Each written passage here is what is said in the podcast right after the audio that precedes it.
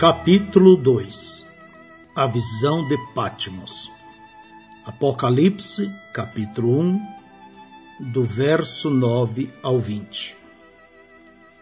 João em Pátimos. Apocalipse, capítulo 1, verso 9. Eu, João, que também sou vosso irmão e companheiro na aflição e no reino e paciência de Jesus Cristo, estava na ilha chamada Pátimos por causa da palavra de Deus e pelo testemunho de Jesus Cristo. Esta série de visões da revelação da pessoa de Jesus Cristo foram dadas a João enquanto estava exilado na ilha de Pátimos.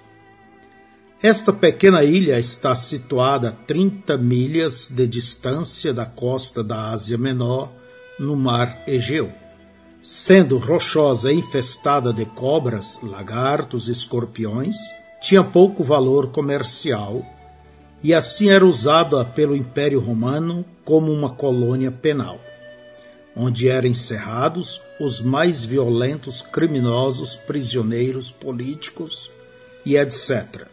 Você notará que João escreveu aos cristãos como um irmão em aflição foi neste tempo que a igreja primitiva estava atravessando grandes perseguições. Não somente em toda parte se falava contra a religião deles, mas as próprias pessoas eram encarceradas e mortas. João, como multidões de outros, estava agora sofrendo reclusão por causa da palavra de Deus e do testemunho de Jesus Cristo. Quando preso, tentaram em vão matá-lo, fervendo-o em óleo por vinte e quatro horas. Os oficiais, enfurecidos e impotentes, então o sentenciaram a Pátimos como feiticeiro.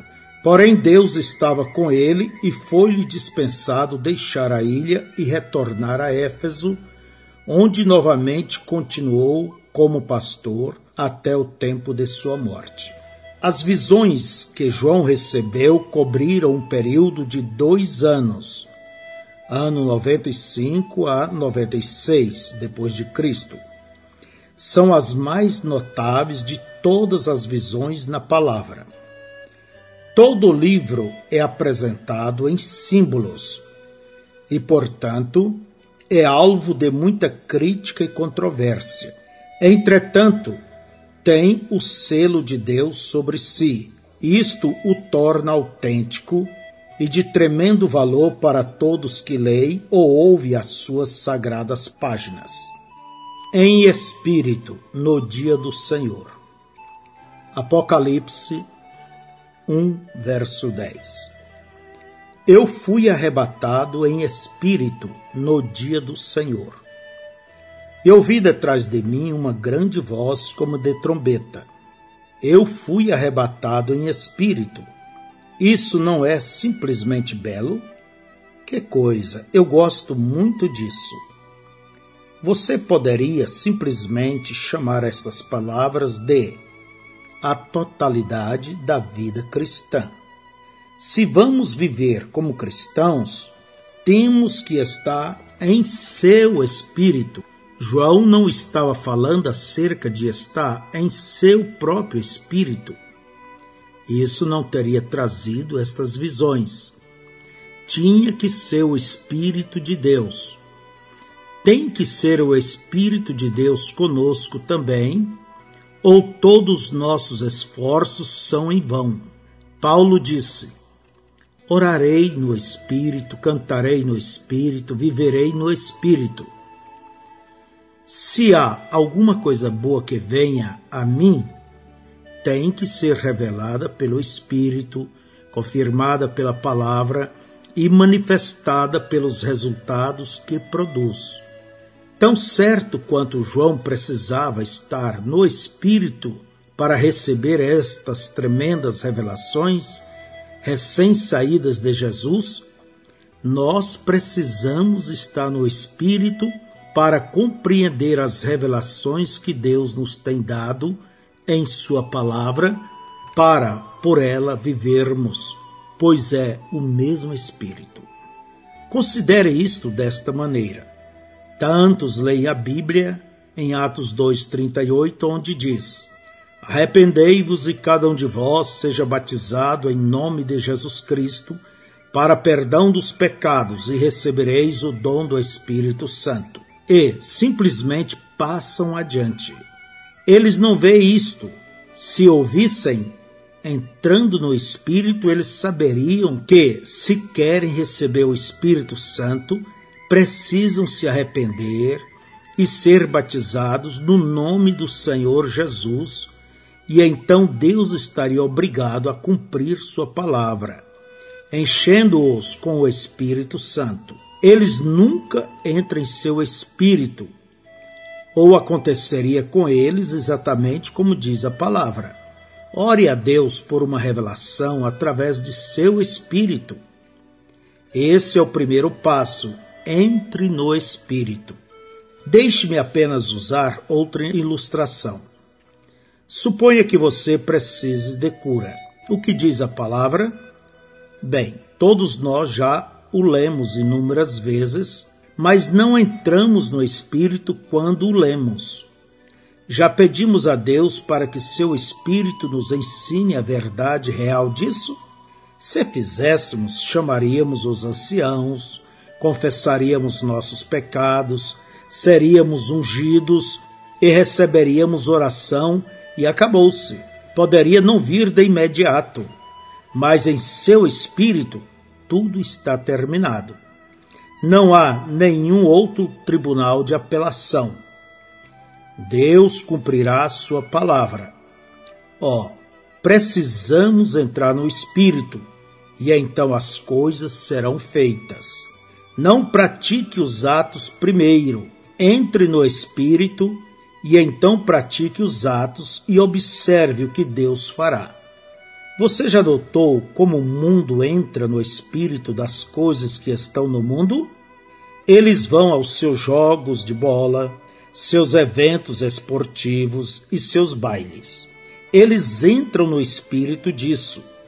Eles não ficam parados lá como flores de parede, velhos galhos ressecados. Eles entram bem no sentimento das coisas e tornam-se parte das coisas. Mas, ó, como eles odeiam os cristãos por entrarem no espírito da palavra de Deus.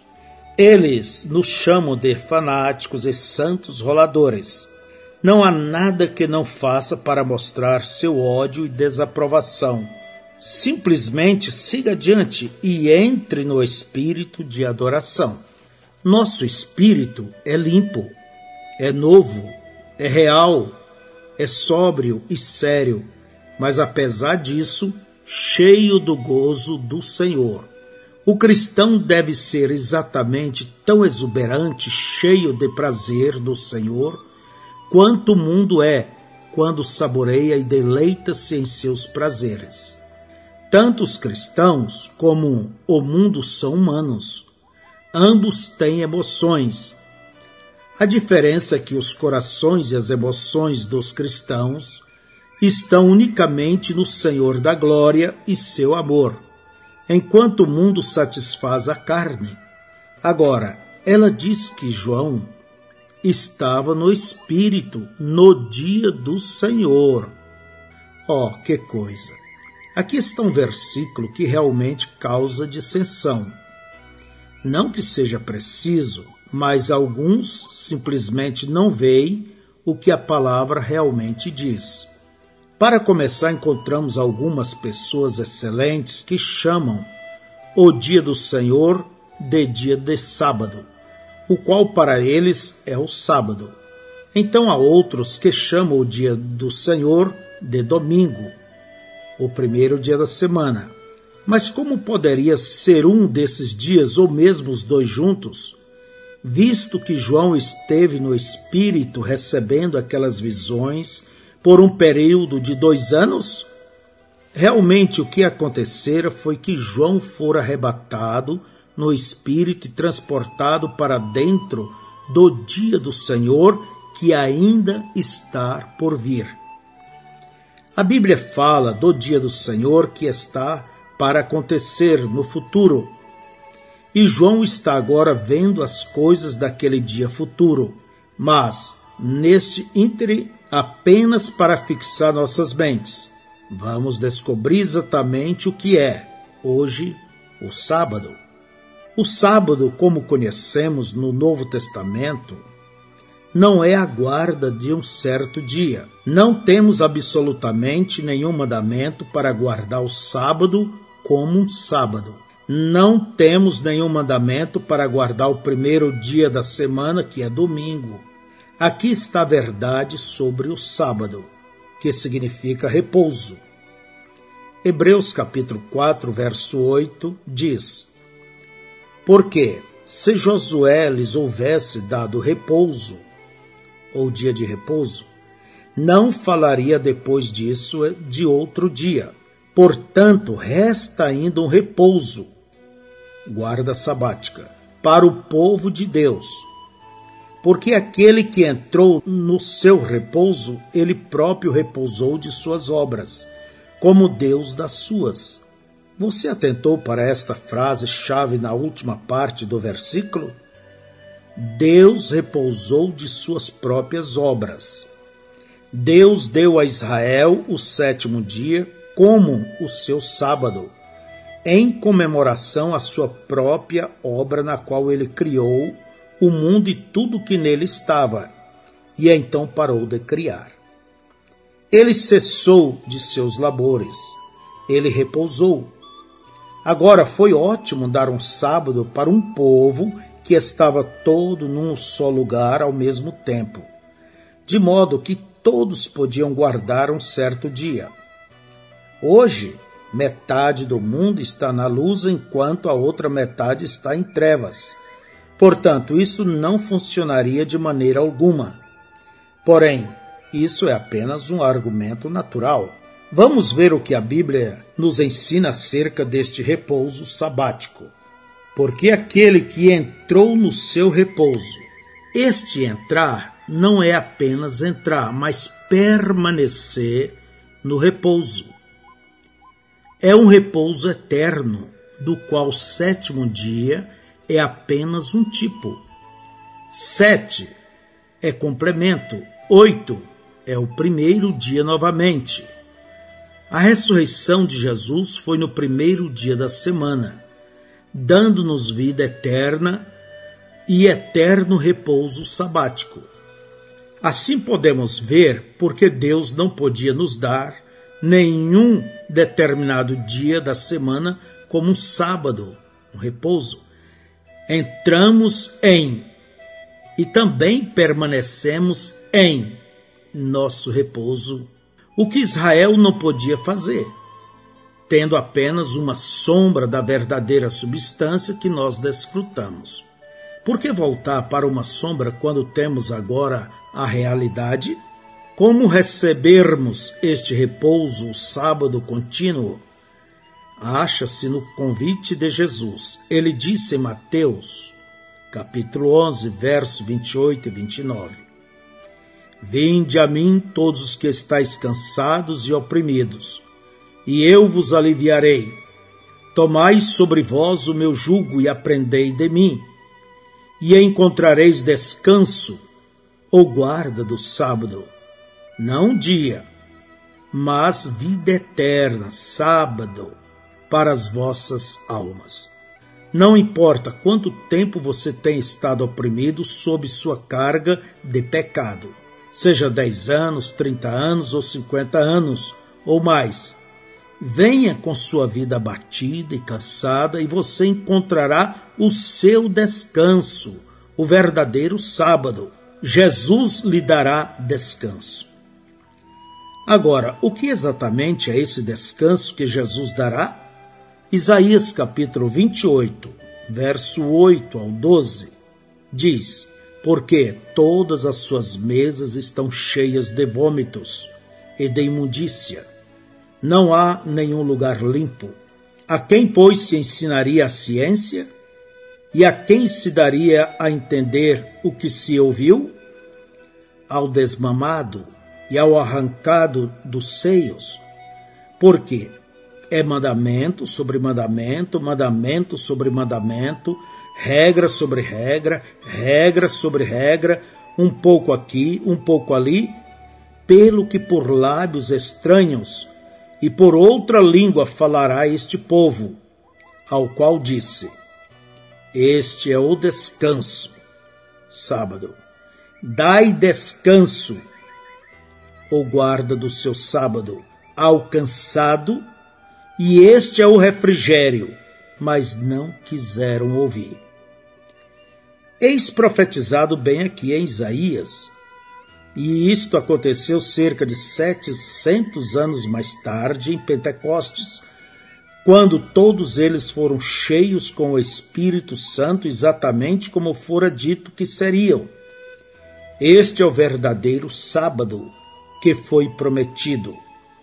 Assim, quando foram cheios do Espírito Santo, eles repousaram de suas obras terrenas seus feitos terrenos, seus maus caminhos. O Espírito Santo tomou conta de suas vidas. Eles entraram no repouso. Aí está o seu repouso. Esse é o seu sábado. Não é um dia, nem um ano, mas a eternidade de ser cheio e abençoado no Espírito Santo. É você repousando e Deus fazendo é Deus em você operando o querer e o efetuar segundo sua boa vontade. Deixe-me fazer mais um comentário sobre os sabatistas, que afirmam que nós nos reunimos no dia errado da semana, quando nos reunimos no domingo, o primeiro dia. Aqui está o que Justino disse no segundo século.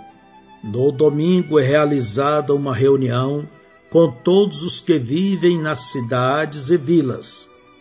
E é lida uma porção das memórias dos apóstolos e os escritos, enquanto o tempo permite.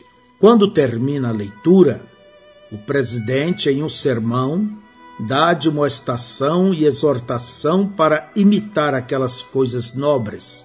Depois disto, todos nós nos levantamos para oferecer oração em comum ao término da oração, como temos descrito, pão e vinho são postos diante de nós, e dada ação de graças, e a congregação responde: Amém.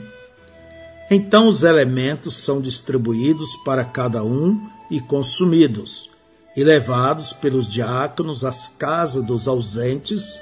Os ricos e os que desejarem então dão contribuições de acordo com seu livre-arbítrio, e esta coleta é confiada ao presidente, que com ela supre órfãos, viúvas, prisioneiros e estranhos em necessidade.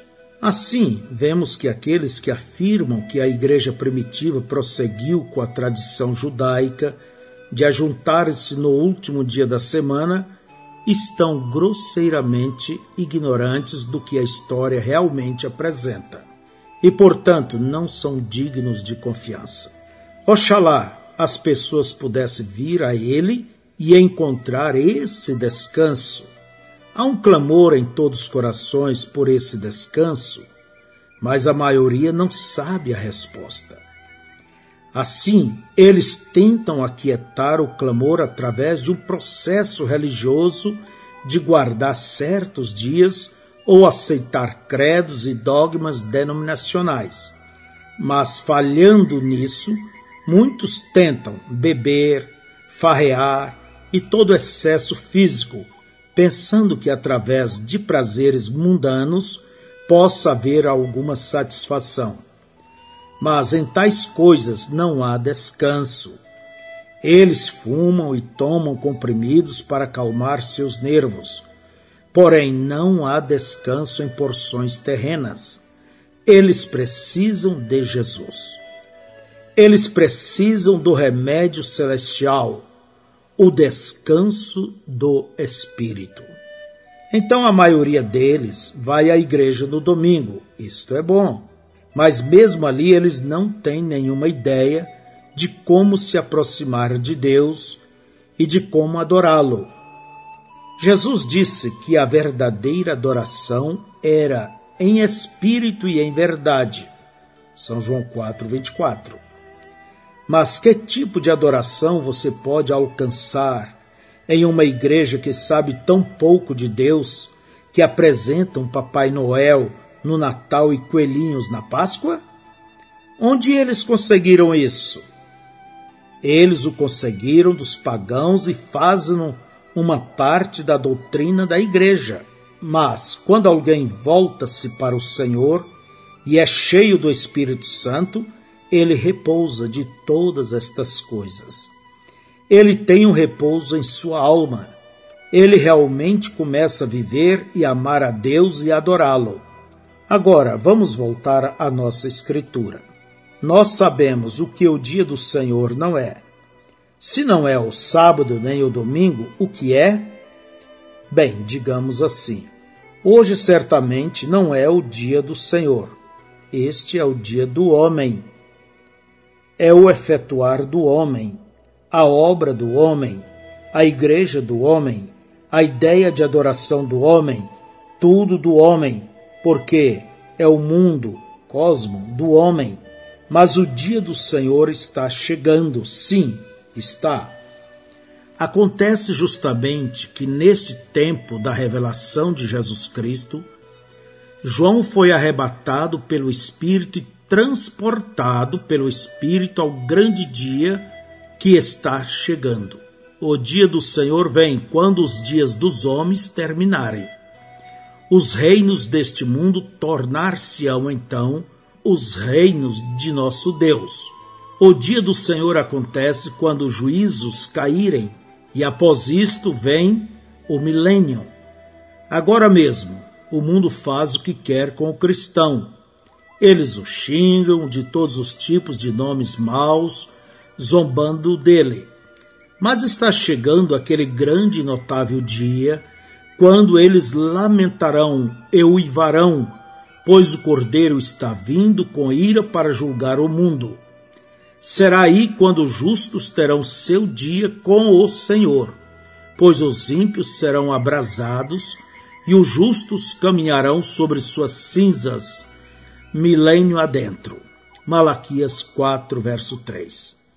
E pisareis os ímpios, porque se farão cinza debaixo da planta de vossos pés, naquele dia que farei, diz o Senhor dos Exércitos a voz como uma trombeta.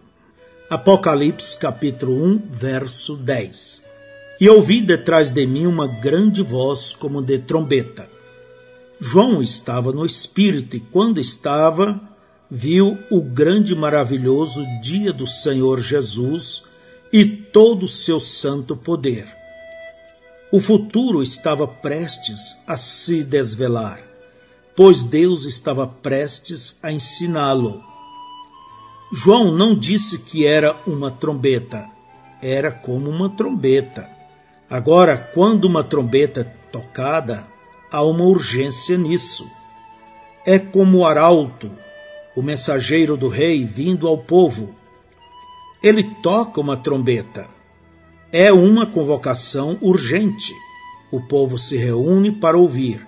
Israel sempre foi ajuntado pelo soar de uma trombeta. Algo importante está próximo. Ouça a isto. Assim, essa voz tinha a mesma urgência de apelo que tinha a trombeta, clara e forte. Ela era alarmante e despertadora.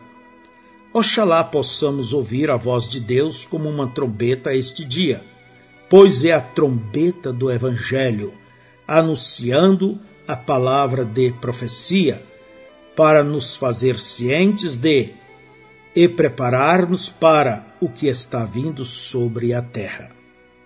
A ordem para escrever.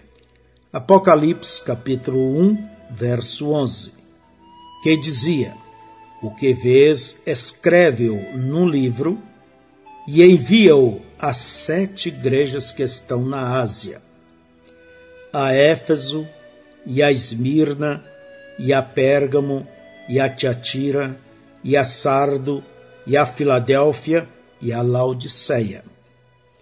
Aqui está o primeiro e o último, o Alfa e o Ômega. É tudo isto. O único Deus verdadeiro. A voz é a palavra de Deus. A realidade e a verdade estão ao alcance. Que coisa é estar no Espírito? Que coisa estar na presença de Deus e ouvir dele?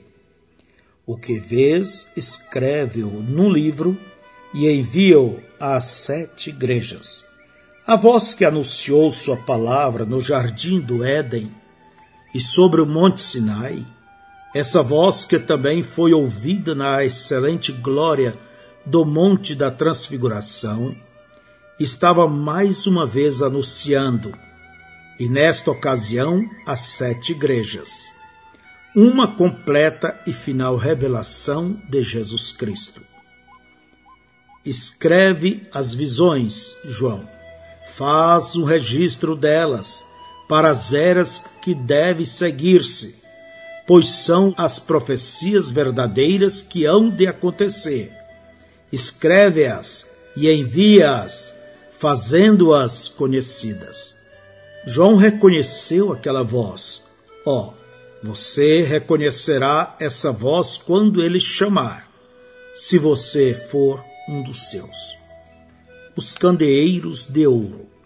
Apocalipse, capítulo 1, verso 12. E virei-me para ver quem.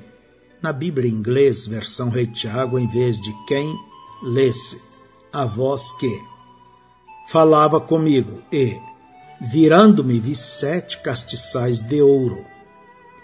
João não diz que virou-se para ver aquele cuja voz ele ouvia, mas virou-se para ver a voz. Ó, oh, eu gosto disso. Ele virou-se para ver a voz. A voz e a pessoa são uma única e a mesma coisa. Jesus é a palavra. João capítulo 1, verso 1 ao 3. No princípio era o Verbo, e o Verbo estava com Deus, e o Verbo era Deus. Ele estava no princípio com Deus. Todas as coisas foram feitas por ele, sem ele nada do que foi feito se fez. Se alguma vez você puder conseguir ver realmente a palavra, você estará vendo Jesus. Quando João se virou, viu sete castiçais de ouro. Eles, na realidade, eram candeeiros. E de acordo com o versículo 20, eles são as sete igrejas. Os sete castiçais que vistes são as sete igrejas. Para representar as igrejas, dificilmente poderia ser velas. Uma vela queima apenas por algum tempo e depois se extingue. Ela morre. Ela não existiria mais. Porém, os candeeiros possuem uma qualidade duradoura não encontrada em velas. Se você quiser obter um belo quadro do candeeiro, Leia a respeito dele em Zacarias capítulo 4, do verso 1 ao 6.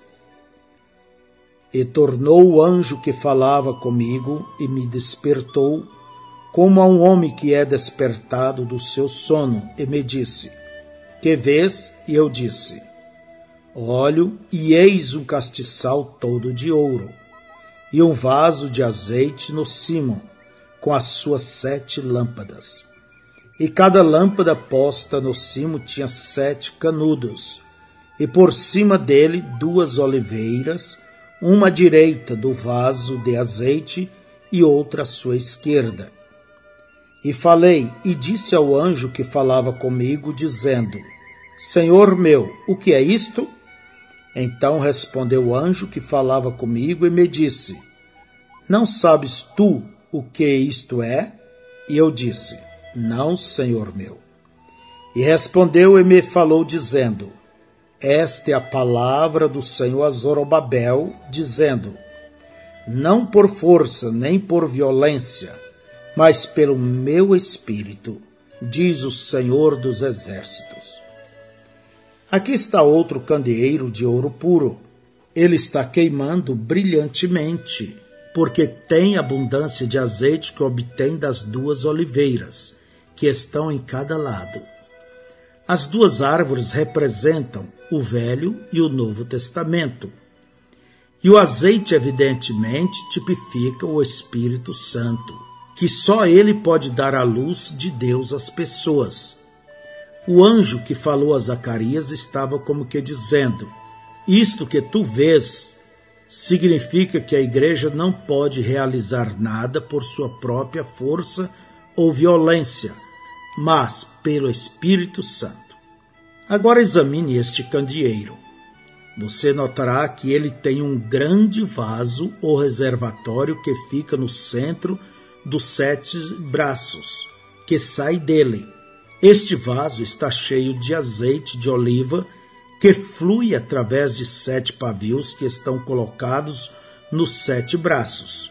É o mesmo azeite que queima e produz luz no fim dos sete canudos.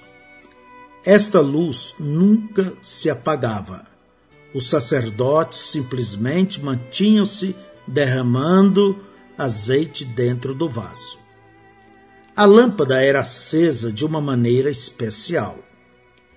Primeiro, o sacerdote tomava o fogo de um altar sagrado que fora originalmente aceso pelo fogo de Deus. Ele acendia primeiro de tudo a lâmpada que estava situada no topo do vaso. Então ele acendia a segunda lâmpada a partir da chama da primeira lâmpada. A terceira lâmpada recebia seu fogo da segunda lâmpada assim como a quarta recebia o seu da terceira, e assim por diante, até que todas as sete lâmpadas estivessem queimando. Este fogo santo proveniente do altar, sendo passado de lâmpada para lâmpada, é um maravilhoso tipo do Espírito Santo nas sete eras da Igreja. O derramamento original do Pentecoste, Derramamento este que veio diretamente de Jesus sobre o propiciatório. Está provendo sua igreja através de todas as sete eras e mostrando perfeitamente que Jesus Cristo é o mesmo ontem e hoje e eternamente. O Deus imutável em sua essência e seus caminhos. Em João 15, Jesus disse: eu sou a videira, vós as varas.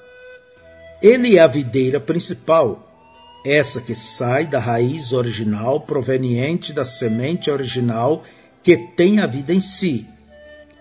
Agora, a videira não produz frutos, são as varas que o fazem. Agora, observe isto: você pode tomar uma árvore cítrica, tal como uma laranjeira, e enxertar nela um ramo de toranja, um ramo de limão, um ramo de tângelo e outros tipos dessa espécie, e todos esses ramos crescerão. Porém, esses ramos enxertados não produzirão laranjas. Não, Senhor. O ramo de limão produzirá limões, o ramo de toranja produzirá toranjas, e assim por diante. Todavia, esses ramos estão florescendo mediante a vida da árvore. Mas, se alguma vez esta árvore brotar uma vara de si mesma, será uma vara de laranja e produzirá laranjas. Por quê?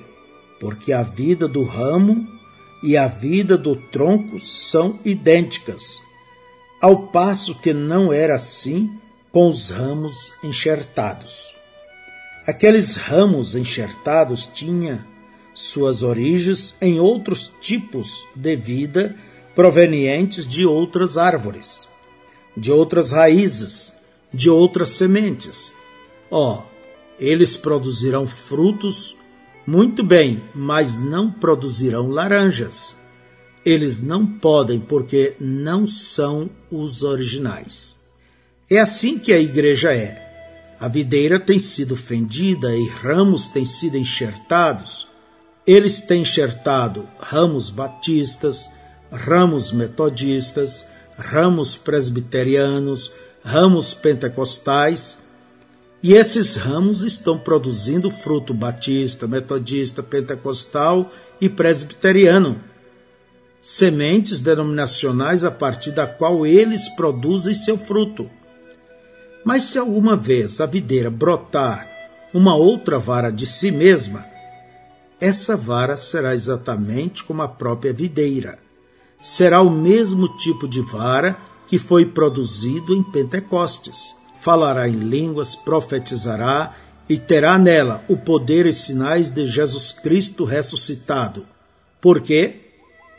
Porque está florescendo sob os recursos naturais da própria videira. Veja, ela não foi enxertada na videira, ela nasceu na videira, visto que aquelas outras varas foram enxertadas. Tudo o que podia fazer era produzir seu próprio fruto, pois não nasceram daquela videira. Elas não sabem acerca dessa vida original e fruto original. Elas não podem saber porque não nasceram dela mas se fossem nascidas dela, a mesma vida que estava no caule original, Jesus, teria vindo através delas e se manifestado através delas. São João 14, 12. Na verdade, na verdade vos digo que aquele que crê em mim também fará as obras que eu faço, as farás maiores do que estas, porque eu vou para meu Pai. Denominações que são dirigidas pelo homem não podem ser nascidas de Deus, porque é o Espírito, não o homem, que dá a vida. Quão emocionante é pensar nestas sete lâmpadas sorvendo vida e luz provenientes dos recursos daquele vaso principal, porque tem seus pavios mergulhados ali dentro. Cada mensageiro das eras da igreja está aqui retratado sua vida está incendiada com o Espírito Santo. Seu pavio, sua vida, foi imerso em Cristo. Através desse pavio, ele está sorvendo a própria vida de Cristo. E com isto, emite luz para a igreja. Que tipo de luz ele está proporcionando? A mesmíssima luz que estava na primeira lâmpada que foi acesa e descendo as eras até o tempo presente do mensageiro do último dia. A mesma vida e a mesma luz é manifestada através de uma vida que está escondida com Cristo em Deus. Não podemos falar assim apenas dos mensageiros, mas cada verdadeiro crente está aqui dramaticamente retratado. Todos eles estão sorvendo de uma mesma fonte Todos eles foram mergulhados dentro do mesmo vaso. Eles estão mortos para si mesmos e suas vidas estão escondidas com Cristo em Deus. Eles estão interiormente selados pelo Espírito Santo. Efésios 4:30. E não entristeçais o Espírito Santo de Deus, no qual estáis selados para o dia da redenção. Ninguém pode arrebatá-los da sua mão. Suas vidas não podem ser corrompidas. A vida visível está queimando e brilhando, dando luz e manifestações do Espírito Santo. A vida interior, invisível, está escondida em Deus e alimentada pela palavra de Deus. Satanás não pode tocá-los, nem mesmo a morte pode tocá-los porque a morte perdeu seu aguilhão, o inferno perdeu sua vitória. Graças a Deus, ele tem esta vitória no e através do Senhor Jesus Cristo. Amém e amém. Não mais o sacerdote. Apocalipse capítulo 1, verso 13. E no meio dos sete castiçais, um semelhante ao filho do homem vestido até aos pés de um vestido comprido e cingido pelos peitos com um cinto de ouro. Lá está ele, um semelhante ao filho do homem. Como a joia é embelezada pelo engaste do anel, Assim ele é glorificado no meio das igrejas. É o dia do Senhor, pois João o vê de pé, não como sacerdote, mas como juiz vindouro. O cinto de ouro não está mais cingindo em torno da cintura, onde o sacerdote deve usá-lo quando ministra a Deus, no lugar santíssimo, mas está agora em torno de seus ombros, pois agora ele não é o sacerdote, mas o juiz. Agora João 5:22 aconteceu. E também o Pai a ninguém julga, mas deu ao Filho todo juízo. Seu serviço foi prestado. O sacerdócio terminou. Os dias da profecia acabaram-se ele acha-se cingido como juiz.